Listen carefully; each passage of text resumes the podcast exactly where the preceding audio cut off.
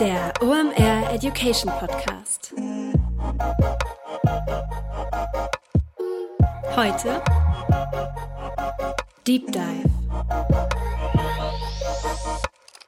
Moin und herzlich willkommen zu dieser ersten Deep Dive-Episode. Mein Name ist Rolf Herrmann, ich bin der Chefredakteur der OMR Reports und ich erkläre dir kurz, was wir hier machen. Bei der Arbeit an unseren Reports, an unseren Deep Dive Seminaren oder an der Academy sprechen wir mit ganz vielen Online-Marketing-Experten. Diese Hintergrundgespräche wollen wir euch nicht vorenthalten oder wir wollen auch die Chance nutzen, einfach mal über Trendthemen zu sprechen, die uns auffallen, die vielleicht nicht zu der aktuellen Report-Agenda passen, wo wir eigene Folgen zu machen. Deshalb haben wir uns hier auf dem OMR Education Kanal das Deep Dive Format überlegt, um euch Zugang auch zu diesen Gesprächen zu ermöglichen. In der Regel ist es so, deshalb auch ein kurzer Disclaimer an der Stelle, dass ich einfach rüber zu unseren Deep Dive Seminaren gehe und mir da die Experten schnappe, die ich einfach spannend finde und mit denen ein kurzes Gespräch führe. Oder dass ich einfach, wenn wir spannende Leute im Büro haben, die einfach verhafte, mit denen in die Podcast-Kabine gehe und mit denen ein kurzes Interview aufzeichne. Das ist natürlich in der aktuellen Situation mit Corona etwas schwierig. Äh, wir haben schon einige Folgen aufgezeichnet, haben uns aber entschlossen, die trotzdem zu senden. Warum? In den Gesprächen sind tolle Online-Marketing-Insights drin, die immer noch ihre Berechtigung haben und Techniken, die funktionieren. Ich finde auch gerade in der Zeit ist das nämlich genau die richtige, um neue Taktiken mal auszuprobieren. Und genau dafür sind diese Gespräche da. Einfach um euch auf Ideen zu bringen, euch zu inspirieren und euch Cases und Menschen zu zeigen, die einfach einen tollen Hack gemacht haben, den ihr dann für eure Marketingtechniken nachmachen könnt. So, genug der Vorrede, kommen wir also nun endlich zur aktuellen Episode. Es geht um Influencer Marketing. Mein Gast ist Sven Wedig, CEO von Vollpension Medien. Sven war schon mal im Podcast zu Gast und ist einer meiner absoluten Lieblingsgäste, wenn es ums Thema Influencer Marketing geht. Warum? Der Mann ist einfach nur unglaublich kompetent, dabei noch unglaublich witzig und kann komplexe Sachverhalte sehr einfach erklären. Und obwohl Sven von der Agentur kommt, ist er einfach ehrlich und sagt, wie die Sachen sind. Es ist ein sehr launiges Gespräch geworden, in dem ihr erfahrt, warum die Suche nach dem passenden Influencer so ist, als wenn man die schönste Frau auf der Tanzfläche in einer Disco anspricht, warum manchmal bei den Influencer Relations ein Gin Tonic echt helfen kann und am Ende verrät Sven auch noch die drei größten Fuck-Ups, die man machen kann, wenn man mit Influencern zusammenarbeitet. Ich wünsche euch jetzt viel Spaß bei der ersten Deep Dive Episode auf unserem neuen Kanal OMR Education. Viel Spaß beim Zuhören. Moin Sven, schön, dass du da bist. Ja, ich habe zu danken. Schön, dass ich da sein darf.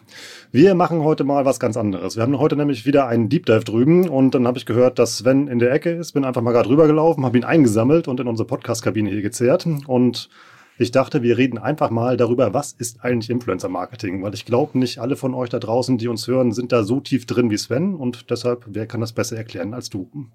Okay, also ja, gerne. Es war tatsächlich so, dass du einfach rübergekommen bist. Geplant war das. Geplant ist anders. Spontan sind ja meistens die besten Sachen. Ja, was ist denn Influencer-Marketing, wenn du das mal kurz zusammenfassen solltest oder dürftest?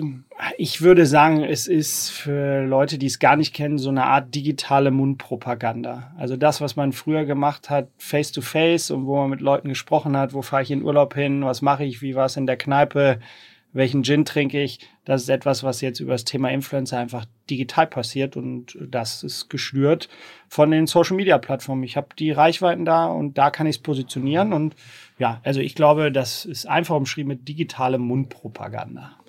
Bauen wir doch mal ein kleines Beispiel. Nehmen wir mal an, ich bin ähm, ein kleiner Store und verkaufe Sneaker und ähm, überlege, ob Influencer Marketing für mein Business sinnvoll wäre. Warum würdest du sagen, sollte ich das machen? Äh, ich glaube, es ist erstmal für jeden sinnvoll, egal welches Thema das ist. Sneaker macht's vielleicht viel einfacher, weil es unglaublich viele coole Leute gibt, die Sneaker tragen. Ähm, insofern ist die digitale Sichtbarkeit zwingend erforderlich, weil der potenzielle Käufer fast nur noch digital unterwegs ist. Also wenn man sich die Zeiten anguckt, wie viel, wenn man einfach nur mit den Öffentlichen hier zu euch fährt, da wird nicht mehr so ganz viel gelesen, ähm, beziehungsweise es wird eher auf den mobilen Endgeräten konsumiert und das sind eben auch Social Media Plattformen und deshalb muss auch der kleine Sneakerladen unbedingt da was machen. Also ist das größenunabhängig. Also ob ich nun ähm, Adidas, Nike, Reebok oder wie auch immer bin oder ob ich tatsächlich der kleine Einzelhändler bin, ist für alle Branchen und Disziplinen sinnvoll.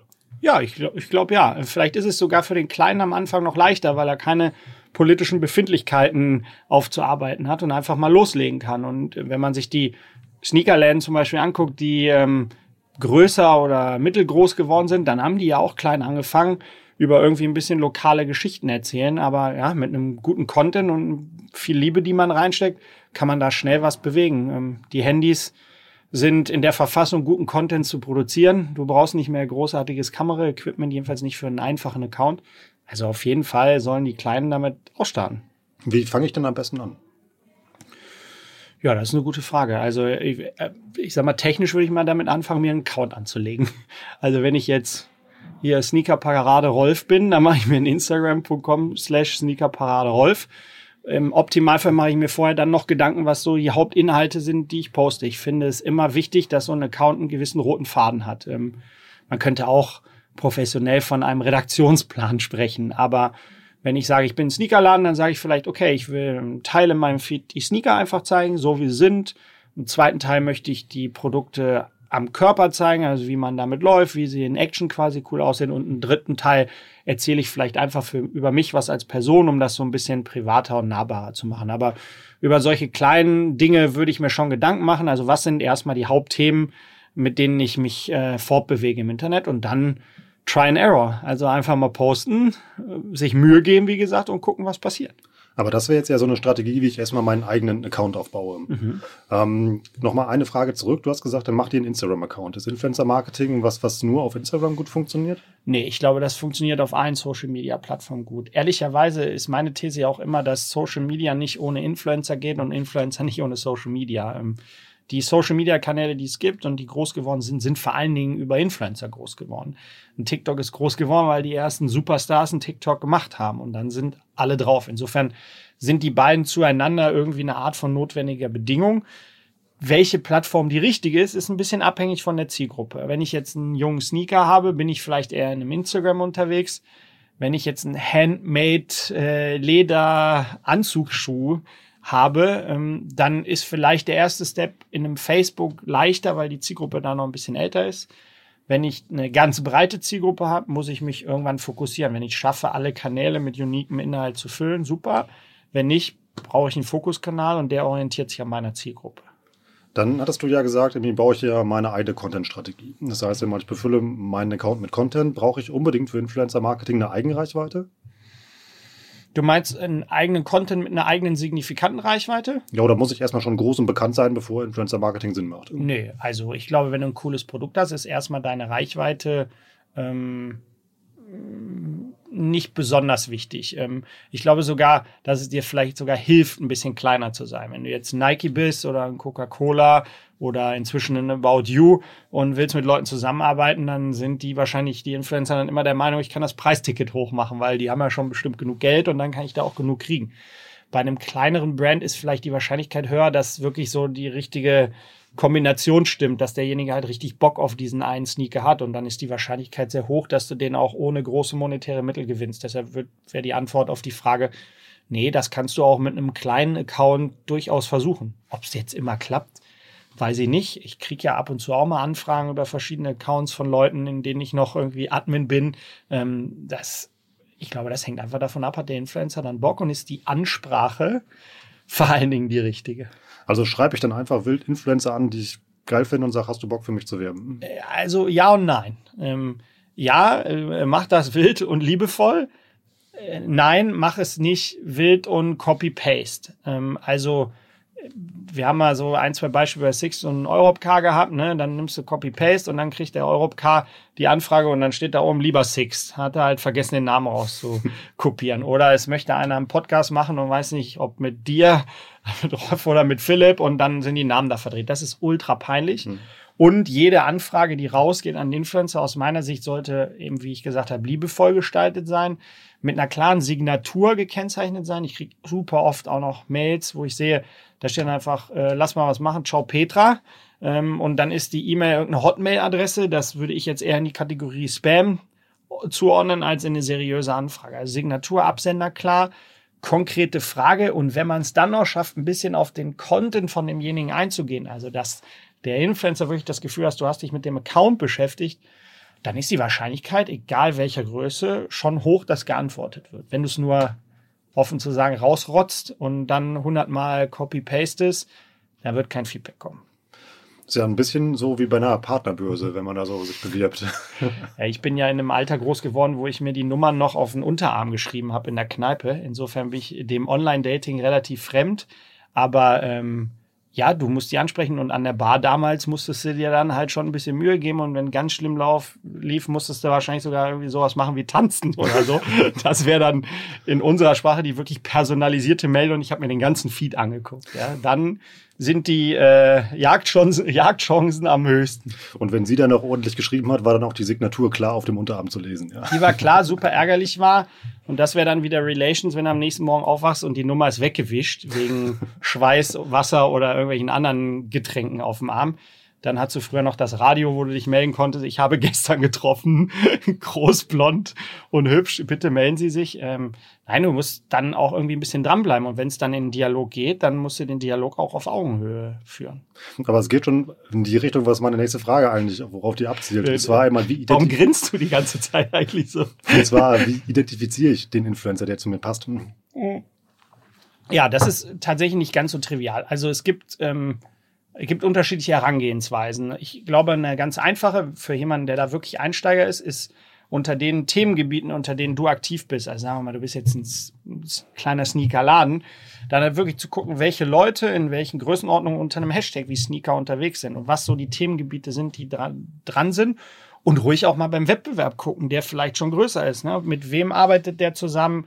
Gibt es in dem Umfeld welche? Ich würde immer auch in die Fanliste dann nochmal runtergucken von dem Influencer selber. Wenn ich es dann geschafft habe, über Hashtags Themen einen zu identifizieren, nehmen wir jetzt mal irgendwie so einen mittelkleinen, der hat 10, 15.000, dann ist es oft so, dass dem auch wiederum andere Influencer folgen, weil das schon so eine Art Community ist. Und dann finde ich einfach in der Abonnentenliste wieder welche. Ähm, und da muss ich ja den Schritt hinwagen und die dann anschreiben. Und ich glaube, dann bin ich auf einem ganz guten Weg. Es ist realistisch, dass tatsächlich doch ein Influencer für ähm, ein paar Sneaker oder ähnliche Sachen eine Influencer-Kooperation macht? Absolut. Also, ähm, Judy, vielleicht korrigieren Sie mich, aber ich glaube, es ist immer noch so, wenn man jetzt mal ein größeres Brand nimmt wie Electronic Arts, EA, mit einem Produkt wie FIFA, dann weiß ich, dass die halbe Bundesliga rattenscharf darauf ist, dass FIFA, äh, jetzt müsste dann wahrscheinlich 21 irgendwann kommen, für die PS4 eine Woche vor allen anderen zu haben. Und ähm, wenn das EA gut bedient, dann posten die Jungs wie wild raus und es ist überhaupt gar kein Geld geflossen, sondern es gab einfach ein PlayStation-Spiel früher als die anderen. Und zurück zum Sneaker. Ich meine, das ist ja nochmal komplett separater Markt. Vielleicht hast du da so eine coole limitierte Box mal für den einen oder anderen Influencer. Ich glaube, wenn wenn der Brand Fit, also oder der Product Fit passt, dann hast du immer die Chance, auch jemanden zu kriegen ohne das große Preisticket. Suche ich als in so einem Fall als äh, stationärer Einzelhändler nach anderen Influencern als ein Online-Shop?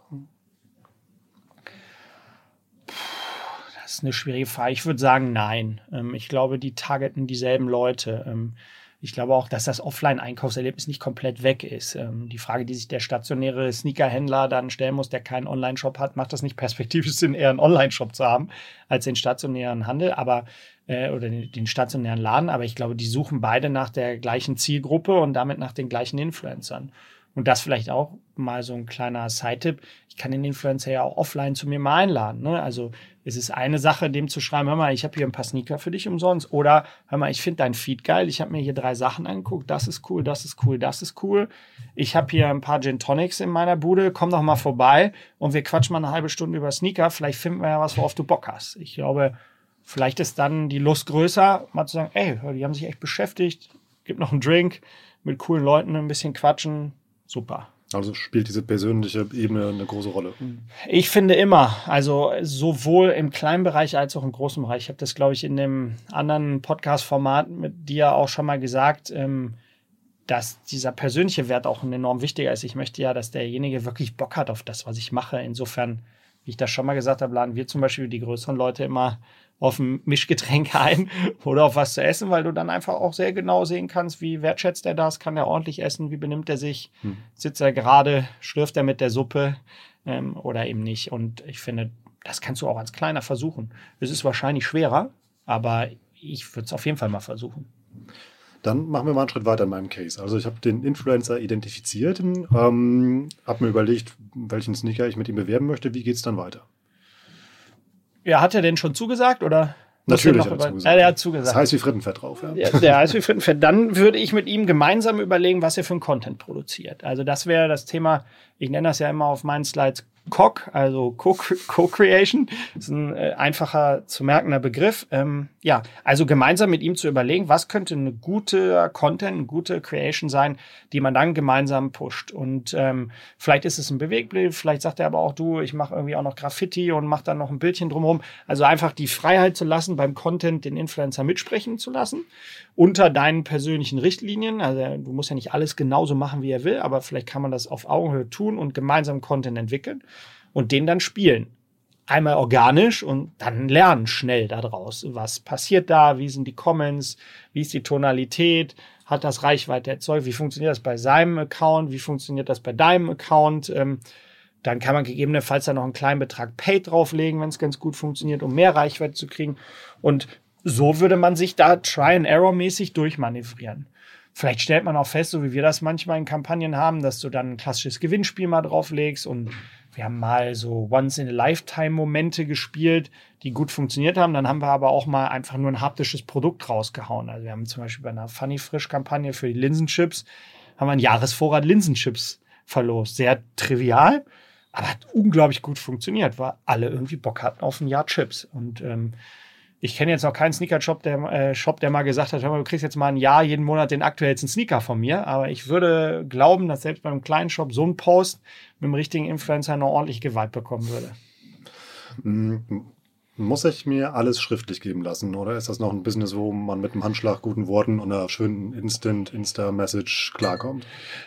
Das fragt der Hanseate. Das ist äh, gut, dass er fragt, der hanseatische Handschlag. Ich bin ja großer Freund vom Handschlag. Ähm, ich bin ja aber auch als alter Rheinländer ein gefühlter ähm, Rom Romantiker. Das Problem ist nur, ähm, wenn du auf der sicheren Seite sein willst, immer eine Vereinbarung. Die Frage ist halt, äh, wie aufwendig die Vereinbarung sein muss. Also wenn du wirklich auf Augenhöhe als kleiner Sneakerladen jemanden gefunden hast, dann mach wenigstens einen Dreizeiler. So, ey, wir pushen zusammen Content und du hast das Recht, das Material auch zu benutzen und das die ganze Zeit auf deinem Feed zu lassen und er soll bitte das als Werbung kennzeichnen.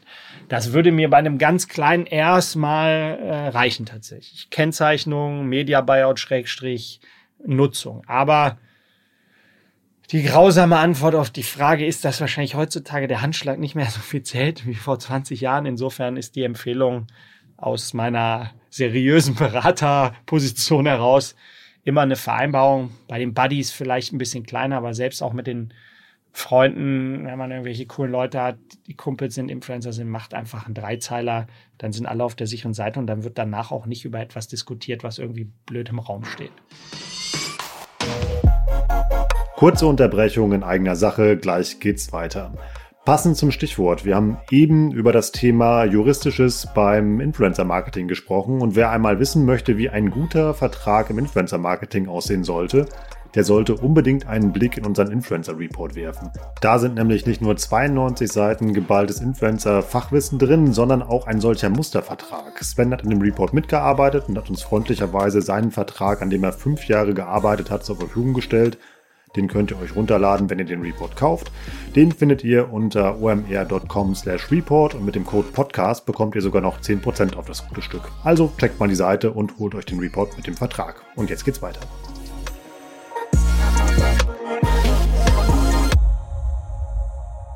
Wie würdest du denn sagen, messe ich den Erfolg so einer Kampagne?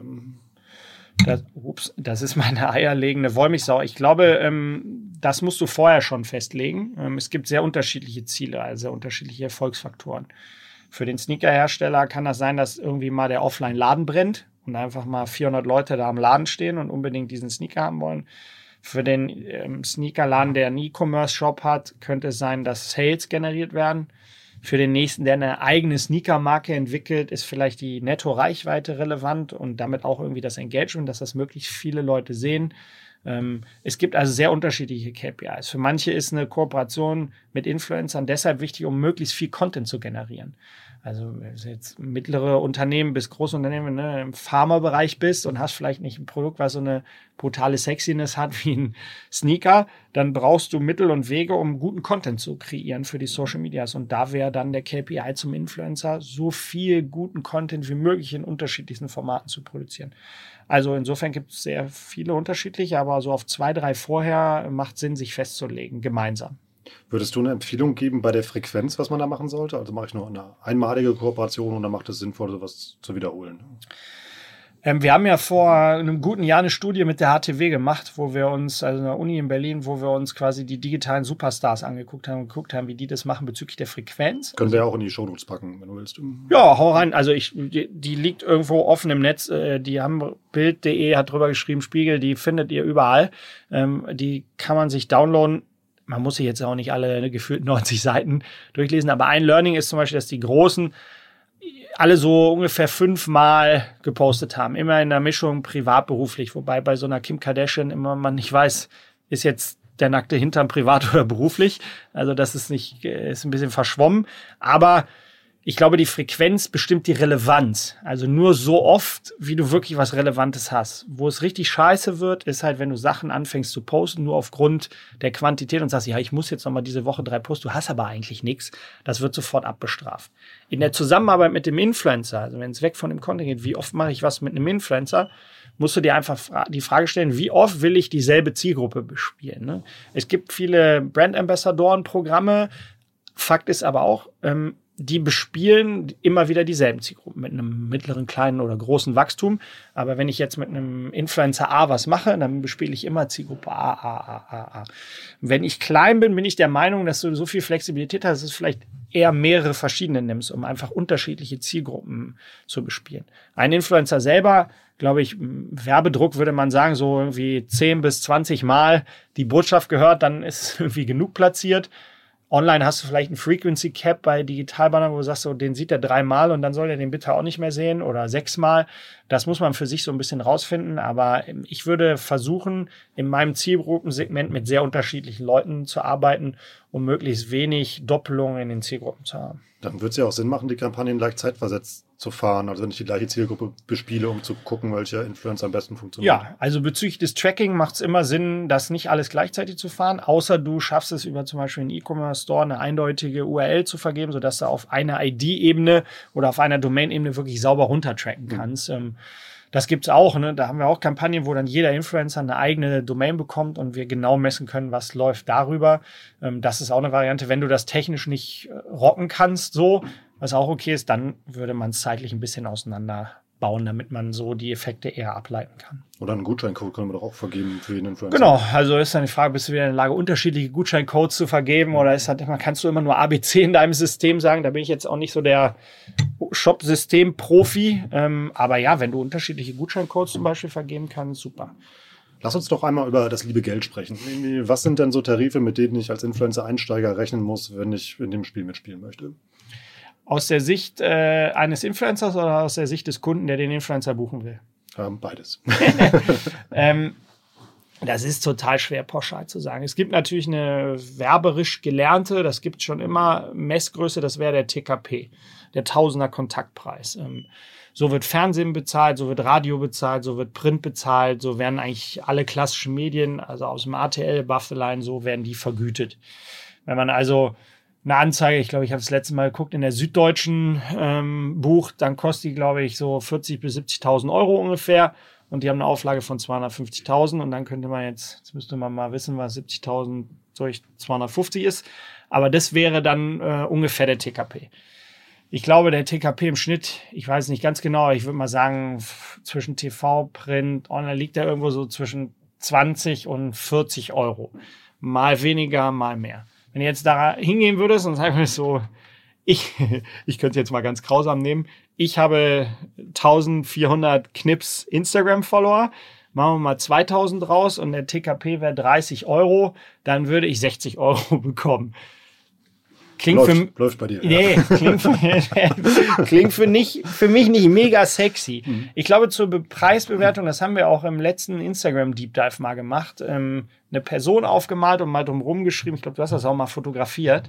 Mal gucken, ob wir das vielleicht noch äh, irgendwo reinhauen können. Können wir auch verlinken, ja. Ja, das will ich auf jeden Fall verlinken. Das Bild ist cool, mal zu sehen, was erbringt der eigentlich wirklich an Leistung. Also nehm, gehen wir mal zu deinem Sneaker-Beispiel für beide Seiten. Ähm, ist ja die, Leist die Leistungskomponente dieselbe. Ich sage, ich übertreibe es jetzt mal, ich sage so, als erstes möchte ich den Media Buyout haben. Also das, was der an Content produziert, will ich alles auf meinem Kanal benutzen. Da muss ich irgendeinen Euro für den Media Buyout zahlen. Dann brauche ich den Burschen oder die Dame oder divers, brauche ich einen Tag, das ist ein Tagessatz. Ne? Wenn ich einen Anwalt einen Tag buche, ist wahrscheinlich auch die Range zwischen 1500 und 5000 in Tagessätzen breit. Ähm, dann ist er bei mir gewesen, dann sagen wir mal, ich produziere Content selber, brauche also kein Produktionsteam, fällt nichts an. Er ist bei mir gewesen, ich habe den Media Buyout. Dann möchte ich, dass der postet und auf mich verweist in irgendeiner Form. Das heißt, da kommt dann die TKP-Rechnung auch ins Spiel. Ich muss das irgendwie zahlen. Und so gibt es so mehrere, vier, fünf Punkte. Vielleicht will ich mit dem Presse noch machen, weil jetzt habe ich lokal in einem coolen Spot und kenne irgendwie noch einen Journalisten. Da muss ich mit dem eigentlich auch über diese Presseaktivierung reden. Und so errechnest du dir dann eigentlich deinen Preis. Und ich finde es immer gar nicht schlecht, das so ein bisschen zu orientieren an zum Beispiel Tagespreisen von einem Fotografen. Also wenn wir Kunden haben, die sagen so, lass uns doch mal mit dem Influencer was machen, dem geben wir 100 Euro und der ist den ganzen Tag damit beschäftigt, Fotos zu machen, dann ist die Gegenfrage, würdest du jetzt für 100 Euro einen Fotografen finden, der dir das gibt, ohne seine Reichweite? Das wird eher schwierig. Exakt. Und genau so musst du da eigentlich rangehen. Und ich glaube, wenn das beide Seiten machen auf einem guten Niveau, dann kriegst du auch einen fairen Preis hin. Und das ist die Berechnungsnahme. Aber spielen viele Faktoren rein in den Preis. Ich würde auch sagen, wir haben eben noch gar nicht drüber gesprochen, dass ich also auch bei der Veröffentlichung als Auftraggeber auch noch mitdenken muss. Also wahrscheinlich den Zeitpunkt vorgeben, ähm, wo das erscheinen soll, wie das erscheinen soll. Ja, also wenn, der, wenn das für dich wichtig ist. Ähm, tendenziell ist genau das, was man nochmal regeln sollte. Ne? Das meine ich mit dem Dreizeiler, also im Optimalfall neben der Kennzeichnung auch so ein bisschen Timing. Was auch für alle, die in dem Bereich neu sind, man nie vergessen darf, ist so ein bisschen Warnung. Ähm, das ist Marketing mit Menschen. Das heißt also, wenn ich jetzt mit dem Content produziere, heute ist, äh, gucken wir mal, was heute für ein Tag ist, und ich will zwei Tage später online gehen und der kriegt nach unserem Gespräch die fürchterliche Grippe und fällt aus, dann postet er gar nichts. Ähm, das ist bei den größeren ein bisschen zu professionalisieren beziehungsweise einfacher zu handeln, weil die Redaktionspläne haben und bestimmte Postings automatisiert laufen. Aber im Kleinen, ja, muss ich irgendwie auch sicherstellen, dass der zu einer gewissen Zeit postet. Es kann aber auch sein, dass der ausfällt und wenn ich keine Vereinbarung mit ihm mache, auch irgendwann sagt, oh, du, da kam der andere Sneakerhersteller, da habe ich jetzt keinen Bock drauf. Was sind deine Lieblingsplattformen für Influencer Marketing außer Instagram? Also, ich glaube, die zweite im Moment ist LinkedIn. Echt? Ja. Mit der Antwort hätte ich nicht gerechnet. Warum? Was hast du gesagt? Weil ich sage TikTok oder was? Ähm, vielleicht auch, aber es, also LinkedIn ist ja nicht unbedingt das, wo man Influencer-Marketing mit verbindet. Ist ja eher B2B-Plattform. Ja, aber da gibt es ja auch Influencer. Du kennst ja meine Meinung. Ich bin selber ein brutaler Influencer. Und für 60 Euro zu haben, wie man gesagt hat. Nein, auf keinen Fall für 60 Euro zu haben, die Minute. ähm, nee, auf keinen Fall. Ähm, für 60, doch mal, ich will auf keinen Fall für 60 Euro zu haben. Ähm, Nein, ich finde LinkedIn ultra spannend aktuell, weil es natürlich auch B2B-Kunden gibt, aber selbst im Bereich B2C ist es durchaus interessant und wir haben, wir reden über schöne organische Reichweiten und wir reden über, ich sage dazu immer so eine gewisse Stickiness. Also wenn man in LinkedIn unterwegs ist, dann hat man, glaube ich, schon eine gewisse Bereitschaft, auch Texte zu lesen, Content zu konsumieren. Immer die Frage, zu welchen Themen. Für die Influencer selber ist das, glaube ich, durchaus attraktiv. Klar, Wirtschaftsinfluencer gibt's auch für mich selber ist es auch eine enorm wichtige Plattform. Ich will meine Themen pushen. Manchmal pushe ich auch Themen, die nah dran sind, aber nicht direkt zu mir gehören. Mein, ich glaube, da habe ich so 20.000 Views drauf gekriegt, was für mich extrem viel ist. Habe ich auf einen Artikel, den ich geschrieben habe zum Thema digitale Bildung, ähm, weil ich so eine Professuranfrage bekommen habe an der Universität und die, äh, sagen wir mal, den kann man sich, glaube ich, auch mal angucken. Die wollten halt wenig bis gar kein Geld dafür zahlen, was gar nicht schlimm ist. Ich gebe ja auch gerne was zurück, aber dann lieber spenden und das Geld rausnehmen, weil der, das war so gering, da waren wir unter den 60 Euro. Du sagst, das kann man sich sparen. Und das habe ich so ein bisschen nach außen kommuniziert und gesagt, dass da für mich das Bildungssystem so stinkt. Weil wir müssten eigentlich die besten Leute bekommen, losgelöst vom monetären Aufwand, die den jüngeren Leuten jetzt die bestmöglichen Inhalte präsentieren. Und das würde auch funktionieren. Ich würde es auch umsonst machen, aber dann muss das System irgendwie anders laufen und auch die Anfragen anders laufen. Da habe ich sehr viel Feedback und sehr viel kontroverses Feedback bekommen. Bei LinkedIn dann. Bei LinkedIn. Alle meine alten Studi-Kumpels und Hockey-Kumpels, die haben alle geschrieben, du bist ein Penner. Du musst es sowieso umsonst machen. Hör auf, jetzt zu diskutieren. Du hast was von dem bekommen, also gibst du wieder zurück. Andere haben gesagt, ja, genau da hakt es im System und das muss man eben rauskriegen. Deshalb finde ich LinkedIn ultra spannend aktuell. Ich finde auch, was da an Engagement passiert, wenn man postet, ist echt toll. Das habe ich auf keiner anderen Plattform, die ich auch so nutze, dass da so viel Feedback und Engagement einfach kommt auf den Post, den man absetzt. Ja, und wie gesagt, wenn du jetzt zum Beispiel ein Pharmakunde bist, ähm, der Apotheker oder die PTA ist dann auch schon häufiger auf LinkedIn unterwegs, da kannst du, glaube ich, echt schöne Sachen bauen, ähm, auch Richtung Influencer. Und ja, international gibt's natürlich jetzt irgendwie fettere Leute, als wir jetzt hier so standardmäßig in Deutschland haben. Wir sind aus dem Kern heraus auch nicht so die beste Entertaining-Industrie, aber ähm, wir haben ja coole Leute, die auch coole Inhalte kommunizieren. Ähm, große Corporates machen das immer mehr. Ich selber für meine Agentur zum Beispiel den Wunsch, dass alle unglaublich aktiv auf äh, LinkedIn sind. Wir haben keinen, haben wir hier eben diskutiert im Instagram Deep Dive. Wir als Agentur haben keinen Instagram-Account. Das macht aus meiner Sicht keinen Sinn. So, aber wenn jede einzelne Person besser wird in LinkedIn, ist das eine Reichweite, die für uns viel relevanter ist als jetzt der klassische Instagram-Account, wo wir zeigen, dass wir mit coolen Leuten coole Sachen produzieren. Aber spannend, da werde ich mal darauf achten, ob ich da demnächst mal eine Kooperation sehe, die dann ähm, wahrscheinlich eine Influencer-Kampagne. Das habe ich so tatsächlich bei LinkedIn noch nie gesehen. Aber wir haben schon ein, zwei Sachen auf LinkedIn gemacht, schicke ich dir mal. Gerne. ähm, was hältst du von TikTok? Von TikTok halte ich viel. Ähm, ja, also ich halte davon viel. Es ist, äh, es gilt zu beobachten. Ich bin ja Agenturtyp, das heißt, ich muss irgendwie so ein bisschen im Sinne, oder nicht nur ein bisschen, sondern komplett im Sinne der Kunden handeln. Und wenn ich Kunden habe, die ein glasklares Reporting brauchen und Analytics brauchen und Data brauchen, dann habe ich im Moment das Problem, dass ich da nicht so viel aus TikTok rausziehen kann, wie ich es über einen Facebook Ad Manager rausbekommen kann ähm, oder über meine Instagram Insights. Dadurch macht es mir das natürlich schwerer, in Kampagnen einzubauen. Außer der Kunde sagt, mir ist das jetzt mit den Zahlen erstmal egal, ich habe Bock, das auszuprobieren. Ich glaube, jede Plattform, die neu kommt, ist zu beobachten. Ne? Es gibt auch welche, die kommen schnell, sind schnell wieder weg. Es kommen welche, die kommen langsam, sind aber lange da. Ähm, TikTok ist sehr spannend, was das Thema Musik, finde ich, nochmal angeht. Also welche Rolle dieses ähm, Karaoke-Thema eigentlich da nochmal spielt, also dieses Mitsingen. Mich würde mal interessieren, inwieweit funktionieren TikTok-Sachen ohne Musik? Also geht es da um Video oder geht es um Musik? Also man muss sich die Mechaniken sehr genau angucken. Ähm, ich habe inzwischen zu der Gudrun, die die Kommunikationsleiterin ist bei TikTok, auch einen ganz guten, guten Draht und wir tauschen uns da gerade, was das Thema Community und so äh, angeht, auch gut aus. Ähm, ich habe eine zehnjährige Tochter, die, die ist der Meinung, auch ein TikTok-Profil haben zu wollen, hat die auch, darf da nicht ihren Namen zeigen oder ähnliches, macht da Malvideos. Ähm, die hat so ein bisschen noch besser malen gelernt, auch über diese TikTok-Videos. Also tatsächlich könnte man sagen, fast Edutainment beobachten, entscheiden, ist das sinnvoll.